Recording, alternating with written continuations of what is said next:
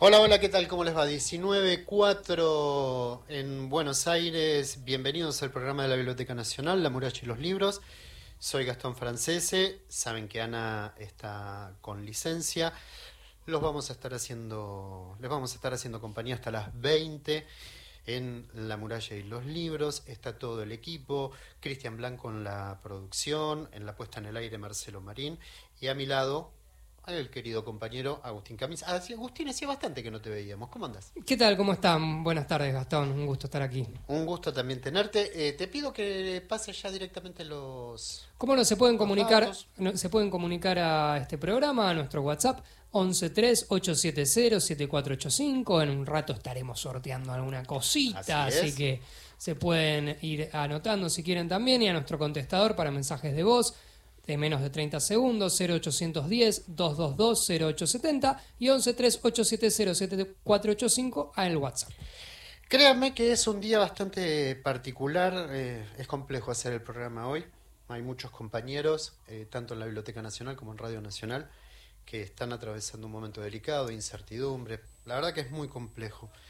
Pero bueno, nos toca a nosotros, obviamente, decir que manifestamos toda nuestra solidaridad, que ojalá que se cuiden todas las fuentes de trabajo, realmente lo, lo deseamos profundamente. Hoy nos vamos a centrar en la figura de un escritor, de un gran escritor argentino, eh, a partir de una muestra que, la, que va a organizar la Biblioteca Nacional. El catálogo libro es lo que vamos a sortear hoy, es eh, de Buenos Aires a Fer, 50 años, y es la figura de Manuel Puig. Eh, nosotros, antes de entrar en lo que es la muestra y a modo de, de homenaje para, para, recordar la figura de Manuel Puig, le pedimos al escritor Carlos Bernatec, que es un compañero de la Biblioteca Nacional, eh, que nos grabe y junto con la voz del propio Manuel Puig, preparamos un homenaje. Eh, así que bueno, me parece que es una linda forma de entrar en, el tema, que es presentarles y compartir a Manuel Puig por Manuel Puig y junto con Carlos Bernatec.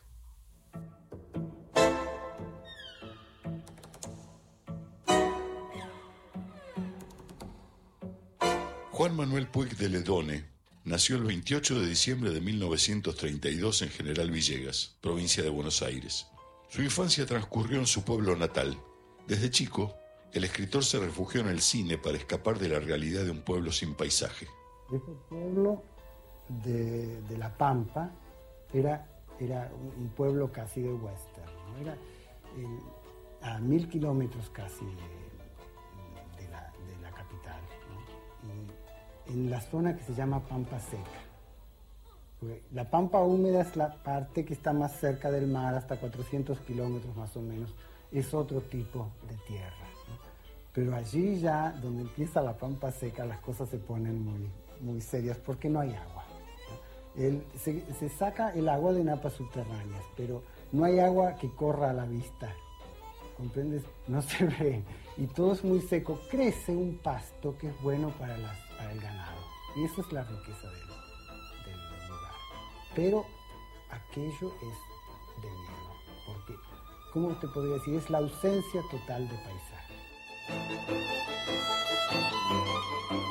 Cuando terminó la primaria, su familia decidió trasladarse a Buenos Aires para que Manuel pudiese ingresar a la secundaria del Colegio Ward. Sin abandonar su pasión por el cine, comenzó a ampliar sus lecturas. Los primeros deslumbramientos, ¿no? Así de, de lector, allá por los 14, 15 años. Eh, muy seguidos uno de otro, leí dos cosas absolutamente eh, opuestas. Gide, que era la, la mesura, eh, la economía, y dije, ay, que este, este, este es el que me gusta. Enseguida, Faulkner, Las Palmeras Salvajes, la desmesura, la extravagancia, sí, esto, esto, es, esto es la verdad. Entre esas dos, ahí entre uno y otro fueron mis gustos durante todos esos años.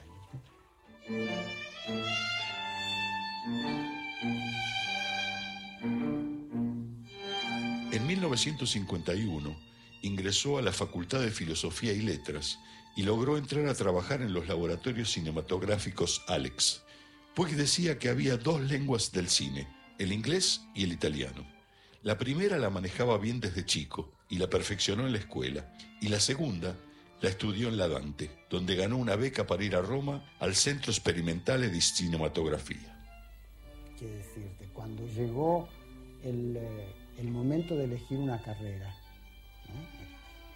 eh, yo creí que lo que quería, que como, como solamente me sentía cómodo en el refugio de la penumbra del cine, creía que, bueno, eso era lo que me gustaba y, lo que tenía que, hacer era cine. Pero a mí lo que me gustaba era ir al cine, no hacer cine. Yo este, eh, hice todos los esfuerzos eh, posibles para saltar de, Villegas a, a la Metro Goldwyn, pero... Manuel Puig experimentaba con los géneros desechables de la cultura de masas para poner en marcha su narrativa. Así incorporó el folletín, el radioteatro, la telenovela, las revistas del corazón y el cine.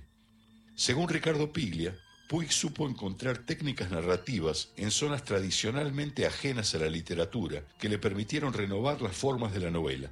El collage, la mezcla, la combinación de voces y de registros que rompen con los estereotipos de la novela tradicional se convierten también en un elemento clave del suspenso narrativo. Sí, mire, yo eh, por ciertas eh, formas así despreciadas, ciertos géneros populares, tengo un especial gusto, tengo una afición y creo que estos géneros menores, bueno, pueden ser tratados con cierto rigor artístico. Y valorizados. El hecho de, que sean populares, no, a mí no me, molesta, al contrario. hay ciertas, ciertos ingredientes, por ejemplo, del folletín, que es el cuidado de la intriga, que me, parecen eh, válidos. Y he intentado siempre una forma de novela popular.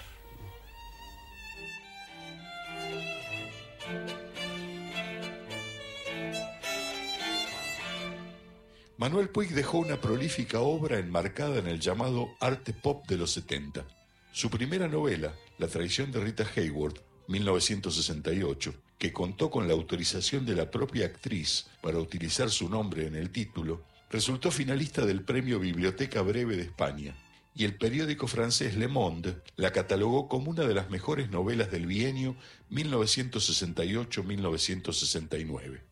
En mi primera novela el protagonista era yo de niño, ¿no? Y, este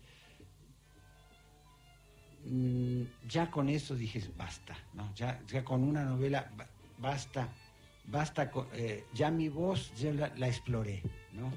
Y este y creo que mucho de, una de las razones principales eh, de esta ausencia del narrador es que a mí mi voz, mi propia voz me aburre. No me, no me interesa. Yo este, estoy más interesado en oír la voz de los personajes.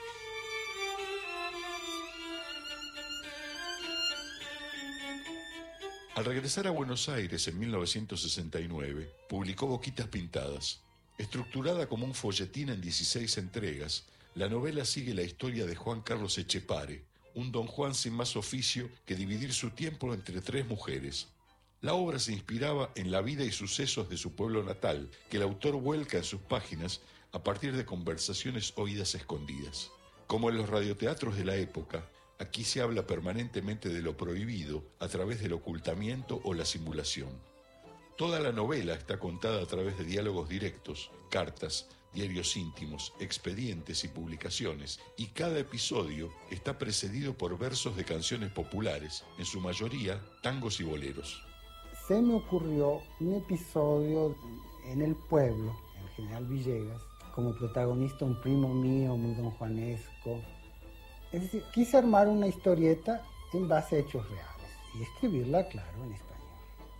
en, en argentino o en lo que pudiese, en la, lengua que me había quedado.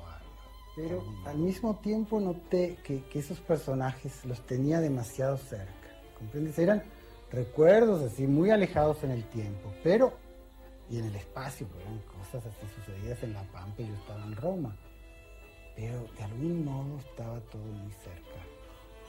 Y, dije, bueno, con esto hay que poner cierta perspectiva, cierta distancia, porque lo único en ese momento que recordé con claridad fue la voz del personaje, lo que decía. Eso sí lo tenía muy, muy claro. Entonces dije, bueno, lo único que puedo hacer es registrar esta voz. Entonces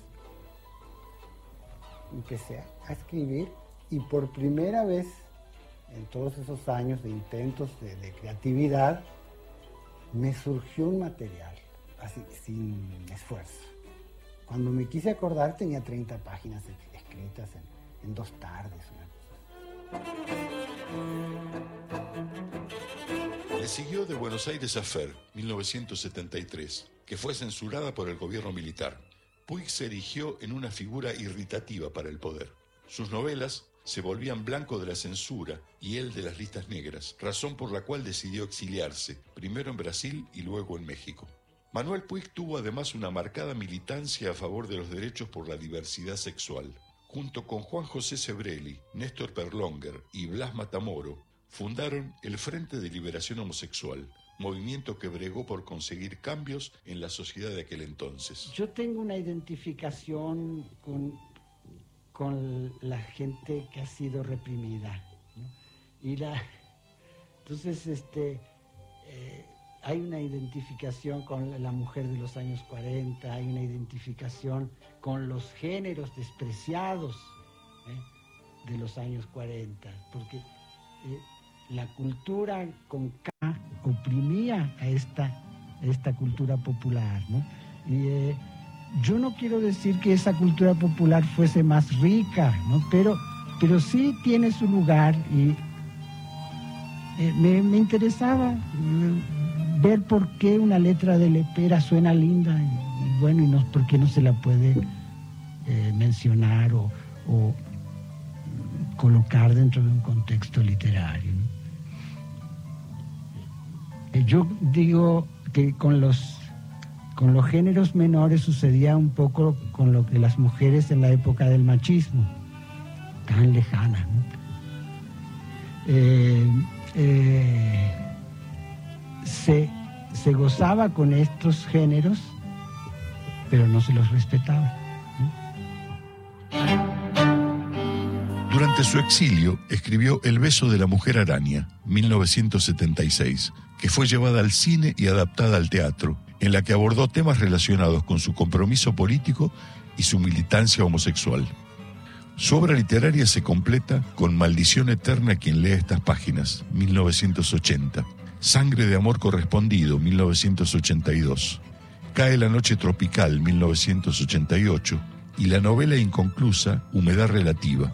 Además de la pieza teatral Bajo un manto de estrellas, 1983, y los guiones cinematográficos La cara del villano, 1985, y Recuerdo de Tijuana, 1985. Manuel Puig falleció el 22 de julio de 1990 en México.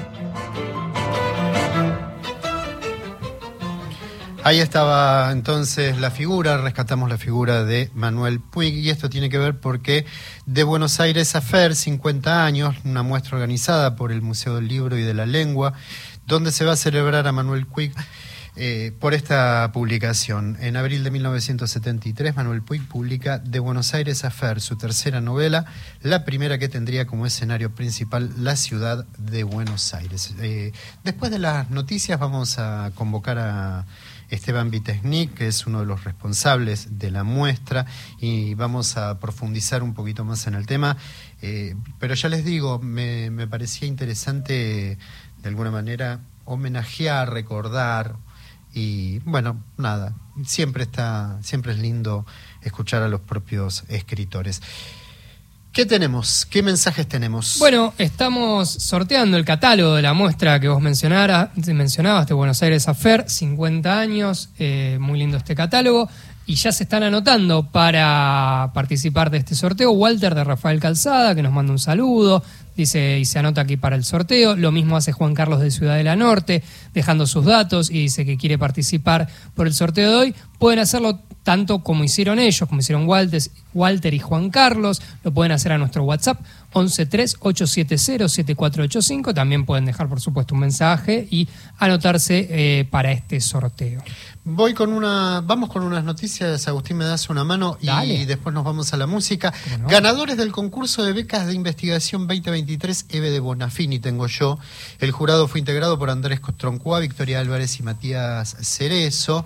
Y los proyectos ganadores, Democratizar la Noche, de Nicolás Cuello, Joaquín Ticoti, debates sobre la televisión en los albores de la democracia y la reprivatización de Canal 9, crónica de una democracia en peligro de Nicolás Fernández Gómez. Bueno, algunos de los ganadores, en caso que los seleccionados no acepten las becas, el jurado va, propone eh, otorgarlas a proyectos anotados que también están ya designados, así que todo aquel que quiera mm, chequear, bueno, está en la página de la Biblioteca Nacional, bngov y ahí puede eh, seguir. Vamos con otra noticia. Sí, también eh, pueden visitar el Coliseo de Poesía, Aventuras del Verso Argentino, la revista Azul y la experimentación poética. En esta última mesa del mes, Roberto Singoni, Laura Klein y Ernesto Libón Grossman repasan el recorrido de la revista Azul, que, con dirección de Jorge Santiago Peretnik, fue un referente ineludible de la literatura experimental de las décadas 80 y 90 del siglo pasado. Mañana, 22 de noviembre, a las 18.30, en la sala Augusto Raúl Cortázar, con entrada libre y gratuita. Vamos con una más antes de la música. ¿Cómo no? Está Diccionar, que es la muestra organizada por el Museo del Libro y de la Lengua, que presenta una obra gestada desde el impulso colectivo que ofrece 12 perspectivas singulares sobre la idea de la enciclopedia, entramadas en una totalidad múltiple y compleja. Exponen los artistas Amelia Herrero, Silvio Frischbein, Irena Alicia Marín, Patricia Stensberg, Diego Cosettini, Carlos Kravets, Néstor Goyanes, Marina Karina Madoni, perdón, Mónica Goldstein, Mónica Fierro, Miriam Shanwerwan y Florencia Salas. Diccionar se puede visitar hasta el 30 de diciembre, de martes a domingos, de 14 a 19, en la sala Leónidas Lamborghini del Museo del Libro y de la Lengua, también con entrada libre y gratuita. Recuerden que estamos sorteando el catálogo libro de la muestra de Manuel Puig. ¿A qué teléfonos, Agustín? Al 113-870-7485. Vamos con la música.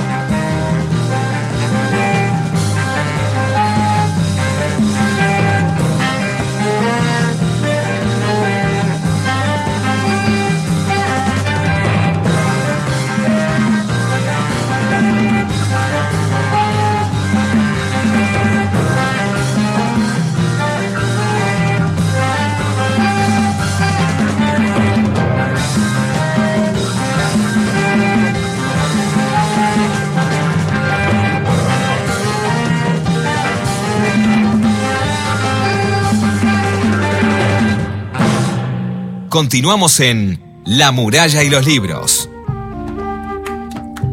Escuchaste recién Reunión Cumbre de Astor Piazzolla y Gary Mulligan. Una ola de sueños, experiencias del surrealismo argentino. Acuérdense que la muestra organizada por la Biblioteca Nacional ya se la puede visitar. Eh, se exhiben libros, revistas, dibujos y documentos personales de distintos poetas y artistas que recorren la trayectoria del surrealismo en Argentina.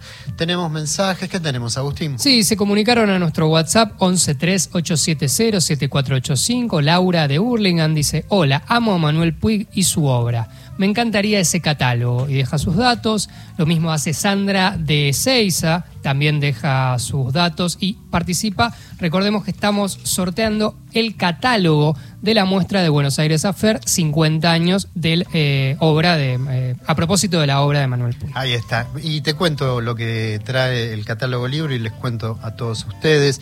Eh, hay un texto de María Moreno, hay una las vigencias de la Feria en Buenos Aires de Graciela Goldschluck. Eh, hay un archivo personal muy lindo donde se recogen algunas de las fotos de Manuel de distintos momentos, un texto que de Luis Guzmán, Juan Pablo Canala también escribe, escribe La pervertida Buenos Aires, una fer, una fer para recordar de Martín Villa García, bueno, una cronología, archivos de prensa, de todo tiene el catálogo libro. El que se lo gane va a poder disfrutarlo.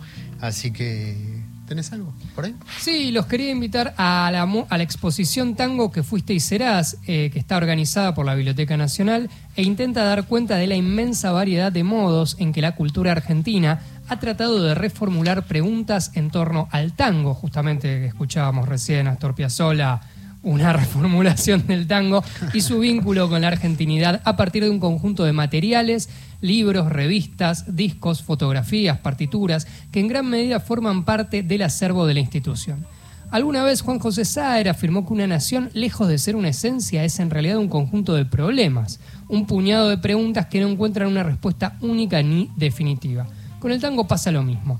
No es tan solo un género musical, un baile, una estética o una poética, sino todo un abanico de sentidos que se han ido tejiendo y destejiendo al compás de la propia historia y de su ritmo singular. De todo esto habrá la exposición Tango que fuiste y serás, que se puede visitar hasta el 31 de marzo del 2024. O sea, tienen tiempo, pero tampoco lo dejen para el final. De lunes a viernes de 9 a 21 horas y los sábados y domingos de 12 a 19 en la sala Leopoldo Marechal de la Biblioteca Nacional. Todas las actividades, como siempre, con entrada libre y gratuita. Ya en unos instantes nos vamos a ir a las noticias y luego de las noticias sí vamos a hablar de esta de esta muestra que organiza la biblioteca, eh, perdón, que organiza el Museo del Libro y de la Lengua, que celebra Manuel Puig cuando se cumplen 50 años de la publicación del libro de Buenos Aires Afer. Eh, de Buenos Aires Afer está ambientada en 1930 y 1969 y narra los dos últimos días en la vida de Leo Drukovich y el enigma de una serie de desapariciones, pistas falsas y obsesiones sexuales.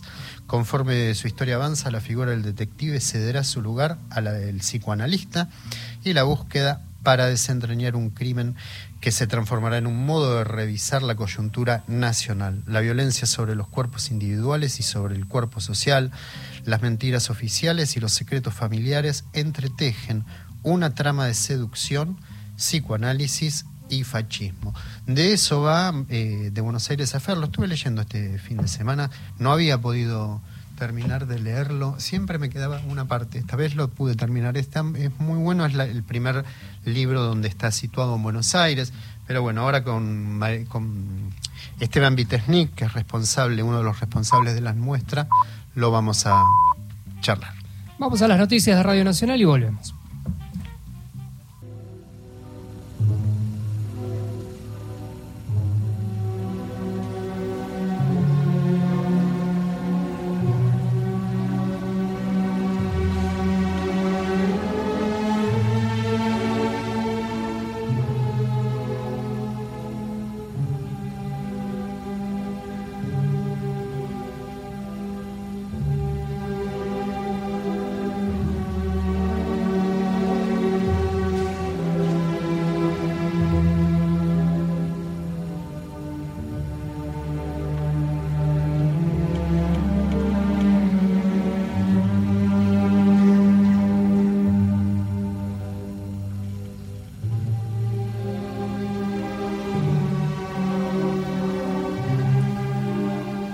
Ahí estamos escuchando que Agustín. Estamos escuchando eh, un vals llamado Vals Triste, compuesto por Jan Sibelius. Es, la es el opus número 44, mejor dicho, el opus 44, número 1. Ese es uno de los temas que está en eh, De Buenos Aires a Fer. ¿Y nos compartís cómo empieza De Buenos Aires a Fer? Sí, cómo no.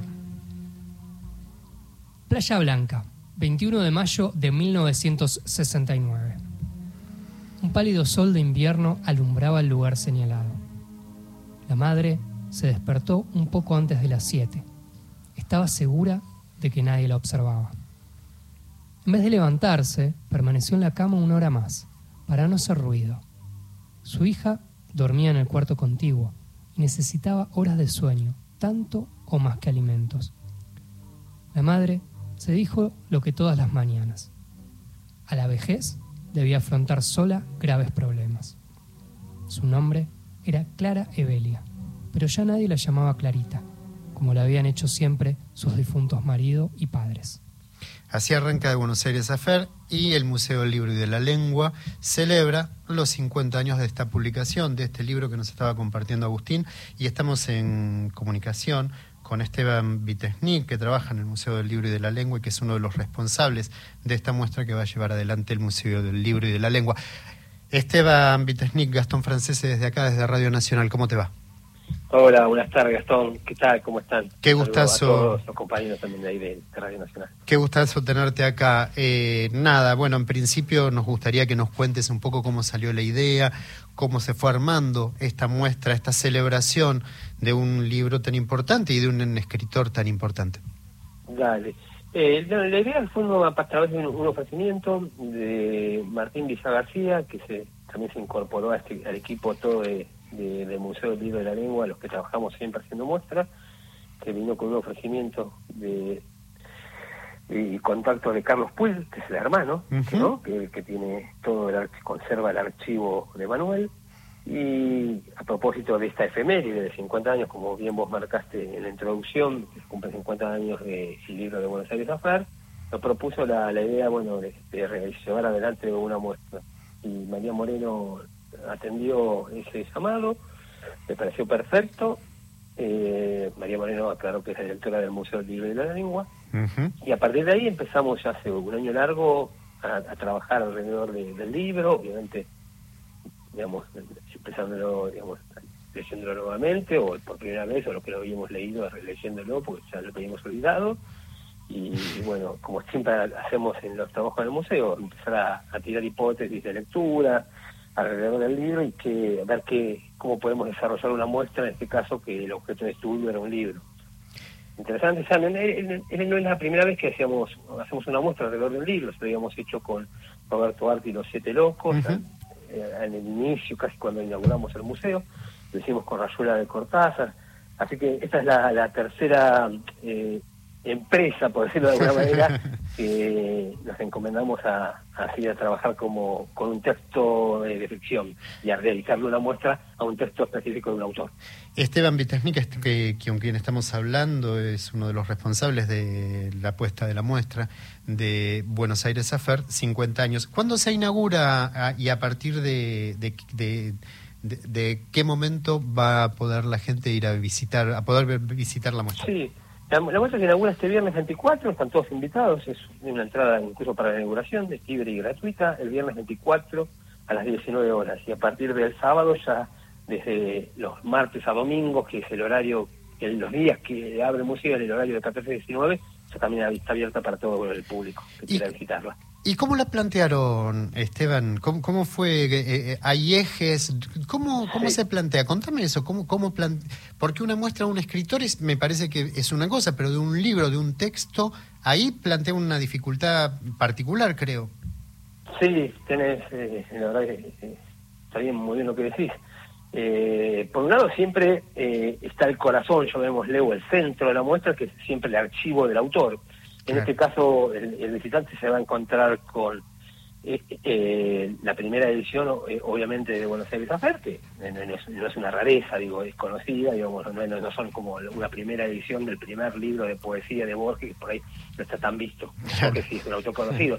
Pero digo, es una tapa icónica, de, con una mujer, con un traje negro, como una tapa muy ardecó, y digamos, después obviamente se va a encontrar con las traducciones a, a varios idiomas, a muchísimos idiomas, Después va a haber, también se va a encontrar con vitrinas donde hay hojas con textos mecanografiados, donde se van mostrando todos los avances de la novela, los cambios que va realizando, como una suerte de estudio genético de, la, novela. Después va a haber mucha memorabilia, fotos del autor, afiches, algunos, vamos a incorporar también afiches de películas que se llevaron al cine, como La Pintada, digamos, y, otras, y otras películas también, digamos y después digamos eh, también eh, afiches de festivales como haciendo haciendo un gran armado una suerte de popurrí ¿no? de cuarto yo me un cuarto Manuel Puig ¿no? qué lindo eso por eso por un lado y después está todo un recorrido que armamos tiene que ver con vos eh, por ejemplo em, empezaste la introducción a, a, a, la cuestión de las muestras de Buenos Aires a con el, comienzo del libro ¿no? donde incluso estaba fechado para Playa Blanca. Va a haber, hay como sectores, o compartimentos, o, o, ¿cómo es? o secciones. Y una está dedicada, por ejemplo, a Playa Blanca, un sector de la muestra. Otro sector está dedicado al baldío, donde hay un, hay, hay, el baldío es el nudo o meollo de la narración donde se produce una, una violación y un asesinato que hay, eh, digamos, de, desparrama la paranoia en uno de los personajes. Después va a haber como una galería de arte que también va a dar cuenta contexto. Es una muestra que también eh, queríamos darle una impronta donde de, cuáles eran las condiciones materiales de Manuel Puig cuando escribe esta novela, que digamos arranca, la empieza a escribir cuatro años antes, pero bueno, en un momento donde no solamente a nivel local, sino a nivel mundial, digamos, hay suceden una gran cantidad de acontecimientos políticos y socioeconómicos y culturales. Hay grandes cambios, grandes transformaciones y en nuestro país, en lo particular, también empieza toda una escalada de violencia ¿no? y se empieza a vivir un clima ya enrarecido. Y Manuel Puig escribió bajo esas condiciones.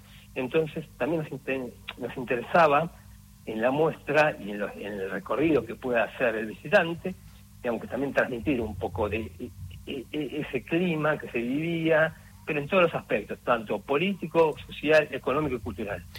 Sí, e, Esteban Vitesnik, con él estamos hablando, y de, hecho eh, en el libro, en el texto propio de Manuel Puig, algunos de todos esos episodios eh, ingresan, ¿no? Pienso cuando eh, están algunas noticias, recortes de noticias que son muy, ¿no? dentro del propio libro.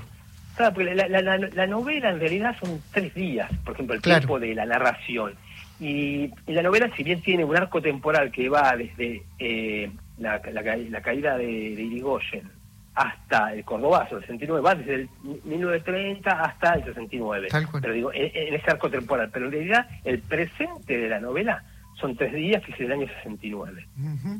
Digo, y el 19 de mayo, si mal no recuerdo, 18 de mayo, ahí lo, por ahí el, Agustín creo que fue que Sí, sí, sí, yo te, yo te lo digo, para, pues lo tengo yo, lo estoy buscando por eso, pero sí, no, no, es verdad lo que decís.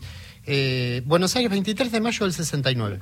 Claro, entonces digamos, sí, sí, sí, digamos, y ese periódico, esa tapa del diario Clarín, que él la reproduce, digamos, no del diario Clarín, del diario, nosotros fuimos a buscar las tapas de, de ese día. Qué impecable. Y encontramos y, es exactamente la misma tapa. Mira vos. O sea que y la vamos a reproducir, en la muestra va a estar la tapa del diario, en este caso es el diario Clarín, que que buscamos. Y todos los titulares que, aparecen ahí son los de las noticias de ese día. Qué bárbaro, qué bárbaro. Sí, no, no, es increíble. Eh, también eh, eh, la muestra viene con un catálogo libro y ya que hablaste un poco del hermano y que les accedí, le, facilitó los archivos, hay un archivo personal en el catálogo libro que son, es precioso las distintas fotos que, que, que, hay de, de Manuel Puig, ¿no? Sí, tal cual. Y esa, bueno, muchas de esas fotos que, aparecen en el catálogo también van a estar en forma de cuadro, exhibidas en esta pared o suerte de cuarto, como te dije antes, llamémosle un cuarto Manuel Puel, también van a estar exhibidas muchas de esas fotos. Eh, Esteban Vitesnik es uno de los responsables de la muestra de Buenos Aires Afer, 50 años. Eh, el catálogo libro, contanos un poco de cómo lo fueron construyendo también, porque es otro, otro costado de la muestra. Sí, los catálogos siempre eh, también son, digamos, nada es fácil, ni, armar una muestra alrededor de un libro, ni alrededor de un tema, y el catálogo también a veces se hace más dificultoso porque, digamos, para esto para la gente que no lo sabe, eh, vos sí, eh, lo sabes, pero el catálogo hay que hacerlo antes de, la muestra. Hay que mandarlo en imprenta con un mes de anticipación, todo para llegar al día de la inauguración. Entonces se hace muy difícil a veces armar un catálogo sin tener la muestra porque, digamos, digo, no tenés fotos, no tenés nada, o sí vas teniendo, vas buscando, vas armando, pero estás todo dentro de un proceso que va increyendo. Entonces, en el momento que tenés que tener listo el catálogo, pues no tenés todo listo. Entonces, hace, eso es, muy muy dificultoso, hay que correr tras las cosas todo el tiempo. El catálogo está conformado por eh, eh, cinco notas, una escrita por la directora María Moreno, después hay otra de, eh, a cargo de Graciela Gotchluk, que Graciela Gochu es la que organizó el archivo de Manuel Puig, digamos, junto con un equipo de, de gente donde está también Juan Pablo Canala, que escribió una nota, y donde está también Martín Villar García, que es el que también trabajó con nosotros en el equipo del museo para realizar esta muestra. Entonces hay una nota de Graciela Gochu, una de Juan, Juan Pablo Canala y otra de Martín Villar García y una de Luis Guzmán, como amigo, como amigo también y parte de nos interesaba el testimonio de Luis Guzmán, digamos, como una persona que vivió ese momento, esa época, y bueno, lo conoció mucho a, Manuel Puig. Y después, bueno, están todas las imágenes de, de la muestra, muchas que después, bueno, van a, hay muchas imágenes que están en el catálogo que después el visitante la, va a poder ver en la muestra cuando eh, la recorra. Y también en el artículo de, creo que es de Juan Pablo de la Canala, donde hay algunos fragmentos donde él iba garabateando algunas ideas, ¿no? Claro, es la novela, porque a su vez Buenos Aires Affair tiene la particularidad que es la novela más trabajada por Manuel Puig. Esto es, uno se da cuenta cuando fuimos a la casa de Carlos Puig, viendo las cajas de archivo, donde las donde hay más cajas es alrededor de la novela de Buenos Aires Affair. Mira que digamos, Boquita Pitada, por ejemplo, tiene dos cajas y de Buenos Aires tiene cinco. Entonces, es la que más escribió, le hizo más un work in progress, fue atrás, volvió. Y es una novela también que, bueno, es muy experimental, lo sigue siendo hoy, en el año 2023, a 50 años, donde también, digamos, digo, utiliza muchos lenguajes, digamos, digamos y muchos recursos, desde el guion, desde el lenguaje policial, desde toda la cuestión de las corrientes psicoanalíticas que estaban muy de moda en ese momento. Y bueno, y hay toda hay una confluencia de lenguajes donde él hace todo un cuerpo narrativo muy interesante, siempre bajo una suerte de falso policial. Y cada, cada, a su vez cada capítulo abre con un guion de cine, de, digamos, con, con, un guion de una película de Hollywood de los años dorados, ¿no es cierto? De la década del 40, en la muestra, a su vez, también vamos a poner todas esas películas que aparecen en cada, que precede a cada capítulo, donde Manuel Puig le hizo pequeñas modificaciones en el diálogo. Ah, mira qué bueno. no, respeta el diálogo original de la película, sino que a veces le hace una pequeña modificación. Y nosotros vamos a proyectar en una suerte de cuarto esos 16 eh, fragmentos que él cita como eh, epígrafe a cada, a cada capítulo que va que comienza. Mira, mira, muy, la verdad, muy buena idea. Eh, es, eh, estamos hablando con Esteban Vitesni, que es uno de los responsables de la muestra que está realizando el Museo del Libro y de la Lengua y que se celebran los 50 años de, Buenos Aires Afar. Eh, antes de despedirnos, Esteban, te pido que nombres a, a, todo el equipo o parte del equipo o lo que puedas de todos los que participaron, porque a veces es demasiado, ¿no? Que los, los recuerdes aunque me lo hagas recordar porque son fundamentales. Yo no me puedo atribuir la muestra a mí, como dije, está la directora María Moreno, por un lado, que es la directora del Museo del Libro de la Lengua, después está la colaboración de Martín Villa García, Pablo Lecheri, digamos el incansable Pablo Lecheri, eh, Inés Girola, Inés Ulanowski, Constanza Penasini, Claudia Soya, Laura Romano, eh, después tenemos, bueno, toda la gente de, de Cabina, Martín Algieri, Nicolás León Rubio, después tenemos a María Celina eh, Aguilar, eh, eh, Ornella Benevento, bueno, una gran cantidad de gente, María Berman, Viviana González, Laura Organdide, todos colaboraron a su manera, digamos, cada uno aportando desde su lugar para que esta muestra, que la verdad estamos muy contentos, todavía estamos en el periodo corriendo contra para llegar a la inauguración, vos sabés bien cómo son estas cosas, hasta el, la el último segundo no se clava el último clavo, ahí, digamos, se prenden las luces y estamos clavando el, el torneo final. Así que, pero estamos contentos, estamos contentos con lo que estamos viendo, cómo, cómo nos van quedando y desarrolladas las ideas. Quería nombrar, quería que nombrases a todos los compañeros, a todos nuestros compañeros, porque se vienen momentos difíciles y me parece que es interesante que la gente se dé cuenta que detrás de una muestra hay mucho trabajo y muchos mucha gente que, que pone el corazón y además de la cabeza en, estas cosas. Y aparte, yo, eh, disculpa Gastón, mencioné solamente a la, gente del museo, pero después también intervienen muchos departamentos de la Biblioteca Nacional. Una muestra no se realiza solamente con el equipo de trabajo del museo, sino también se desarrolla con el trabajo, digamos, en conjunto de muchas áreas de la Biblioteca Nacional, que obviamente siempre en el día de las inauguraciones se les agradece como corresponde porque es un trabajo en equipo y un equipo siempre bastante grande para poder desarrollar este tipo de muestras. Esteban, te agradecemos. Eh, nos vamos a reencontrar entonces con vos el 25, dice, de noviembre a las... Eh, no, el 24. 24 de noviembre, discúlpame. 24 de noviembre, ¿a qué hora? A, las 19. A las 19, ahí se inaugura entonces de Buenos Aires a FAR, 50 años. Esteban Vitesnik, muchísimas gracias por la comunicación. ¿eh? No, muchísimas gracias a ustedes. Te mando, un, abrazo. un gran saludo y bueno, acá estamos. Un abrazo y gracias. Era Esteban Vitesnik del Museo del Libro y de la Lengua, uno de los responsables de la muestra 50 años de, de Buenos Aires Afer de Manuel Puig.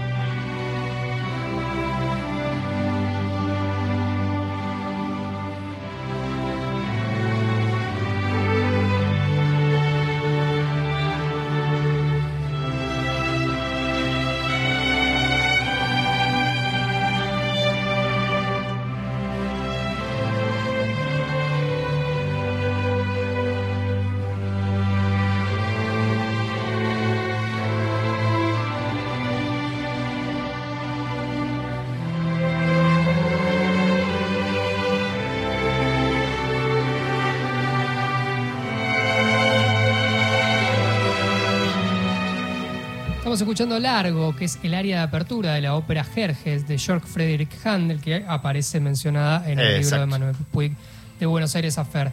Recordemos que estamos sorteando en los minutos que nos quedan el catálogo de esta muestra para quienes se anoten en nuestro WhatsApp 1138707485, como hizo también Matilde Hidalgo, que nos dice también qué, qué hermosura Manuel Puig. Debe estar buenísimo ese catálogo. Les mando besos. Gracias. ¿eh? ¿Algún mensaje más tenemos? ¿Tenemos los ganadores? ¿Vamos a dar el ganador o damos una noticia antes del ganador? Dale, vamos con alguna noticia, Agustín. Eh, sí, una ola de sueños, experiencias del surrealismo en Argentina. La muestra organizada por la Biblioteca Nacional exhibe libros, revistas, dibujos y documentos personales de distintos poetas y artistas que recorren la trayectoria del surrealismo en la Argentina. Una, eh, enriquecida gracias al aporte de archivos y colecciones privadas, la muestra Una ola de sueños, experiencias del surrealismo en Argentina propone un recorrido que reconstruye el capítulo local de esta vanguardia, recuperando en su título uno de los manifiestos inaugurales del surrealismo francés y evocando su proyección hacia esta orilla. Una ola de sueños se puede visitar hasta el 31 de marzo del 2024, también de lunes a viernes de 9 a 21 y sábados y domingos de 12 a 19 en la sala Juan L. Ortiz de la Biblioteca Nacional con entrada libre y gratuita. Tengo para contarles a ustedes que salió una nueva edición de la revista Cuaderno, ¿eh? en su edición número 35. La revista de la Biblioteca Nacional repasa las muestras que se presentan en la institución y todas las actividades que se desarrollan en esta parte del año. Tango entre la tradición y la vanguardia. Esto va a ser el viernes a las 18.30 en la sala Augusto Raúl Cortázar. Se va a dar el diálogo en el marco de la muestra Tango que fuiste y serás, organizada por la Biblioteca Nacional. Participan Diego Lerendegui, Analia Goldberg y Julián Peralta, de modera Florencio Bertali, con entrada libre y gratuita. Dale, dale, dale. Y también tenemos La nave de los sueños. Eh, continúa la temporada número 18 del ciclo de cine argentino organizado por la Nave de los Sueños y la Biblioteca Nacional en el auditorio Jorge Luis Borges. El martes 28 de noviembre, o sea, el martes próximo a las 18.30, será la presentación del libro sobre la película Tu cabeza va a estallar, la historia de Fuego Gris de Jorge Casparian, proyecciones especiales y cierre musical con entrada libre y gratuita. Recordemos que todas estas actividades se pueden consultar nuevamente en la página de la biblioteca www.bn.gov.ar son libres y gratuitas y también en la página están los servicios que proporciona la biblioteca, los recursos para bibliotecarios, la organización de las visitas guiadas y todos los horarios y el cronograma. Tengo que decir además que la página de la Biblioteca Nacional la presentaron, la modificaron hace unos pocos días, así que van a encontrar una nueva, eh, una nueva disposición, una nueva, un nuevo diseño de la, de la de la página, así que bueno, pásense, dense una vuelta, pueden ir a los canales, el canal de YouTube de la biblioteca, donde hay mucho material que muchas veces no, no podemos dar cuenta de la cantidad que hay. ¿Ganador? Sí, ganó Laura Aliaga de Burlingame, dejó sus datos, así que va a poder acceder al libro, lo, lo viene a buscar acá. no, se lo ah. manda Cristian. Ah, Cristian se va a poner en contacto, creo. Cristian se pone en, contacto entonces con Laura Aliaga de Burlingame a través eh, de su WhatsApp para coordinar cómo hace para llegar al catálogo de la muestra de Buenos Aires Afer 50.